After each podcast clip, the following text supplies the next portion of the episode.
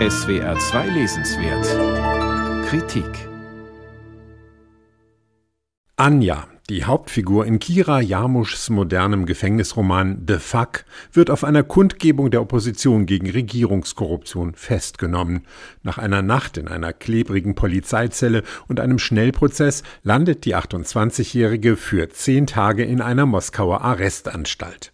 Eine Situation, die die Autorin selbst gut kennt. Als Pressesprecherin von Kreml-Kritiker Alexei Nawalny war auch sie schon mehrfach inhaftiert. Den dicken Dostojewski-Roman, den ihr Freunde im Gericht zugesteckt hatten, darf Anja behalten. Die Apfelsinen aber werden ihr weggenommen. Sie könnten ja mit Alkohol getränkt sein, teilen ihr die Aufseher bei ihrer Aufnahme mit. Da ist Anja noch fest entschlossen, die Zeit im Gefängnis als Erholung unter verschärften Bedingungen zu betrachten. Doch daraus wird nichts. In der Zelle, in die man sich sperrt, sitzen schon fünf andere junge Frauen. Sie trinken Beuteltee und schlagen die endlose Zeit zwischen Mahlzeiten und Hofgang mit geschnorrten Zigaretten und Ratespielen tot. Alle sitzen wegen kleinerer Vergehen ein. Natascha hat einen Polizisten beleidigt, Alkoholikerin Irka konnte die Alimente für ihre Tochter nicht zahlen. Maja, Katja und Diana wiederum sind ohne Führerschein erwischt worden. Doch die sechs Frauen, die das russische Justizsystem für ein paar Tage zu unfreiwilligen Bekannten macht, könnten unterschiedlicher nicht sein. Natascha war bereits in einem echten Straflager wegen Diebstahls. Irka schläft schon mal für eine Flasche Wodka mit den Trinkern in ihrem Hof. Maja hingegen bewundert Putin und investiert am liebsten in Schönheits-OPs, um reichen Männern auf Instagram zu gefallen. Katja hält sich nicht für lesbisch, lebt aber mit einer Frau zusammen und die dunkelhäutige Diana vermisst ihren Mann und träumt von einer Karriere als Plus-Size-Model. Anja ist die einzige politische und fühlt sich zunächst als Fremdkörper, schnell aber erkennt sie, dass es keinen Grund gibt, die anderen Frauen für schlechtere Menschen zu halten. Denn auch Anja hat eine durchaus gebrochene Biografie.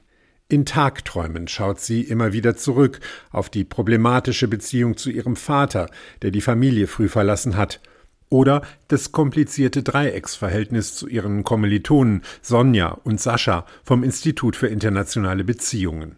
Absolut lebensnah schildert Autorin Kira Jamusch nicht nur die Gedankenwelt der jungen Frauen, sondern auch den Gefängnisalltag. Er ist geprägt von schikanösen Duschregeln, schlecht gelaunten Wachhabenden, sinnlosen Zählappellen und einem nervtötenden Radio in der Zellendecke aber auch von kleinen Freiheiten wie den 15 Minuten für beaufsichtigte Handytelefonate am Nachmittag oder den Frotzeleien mit den männlichen Gefangenen, die sich beim Hofgang unter den Gitterstäben der Frauenzelle versammeln.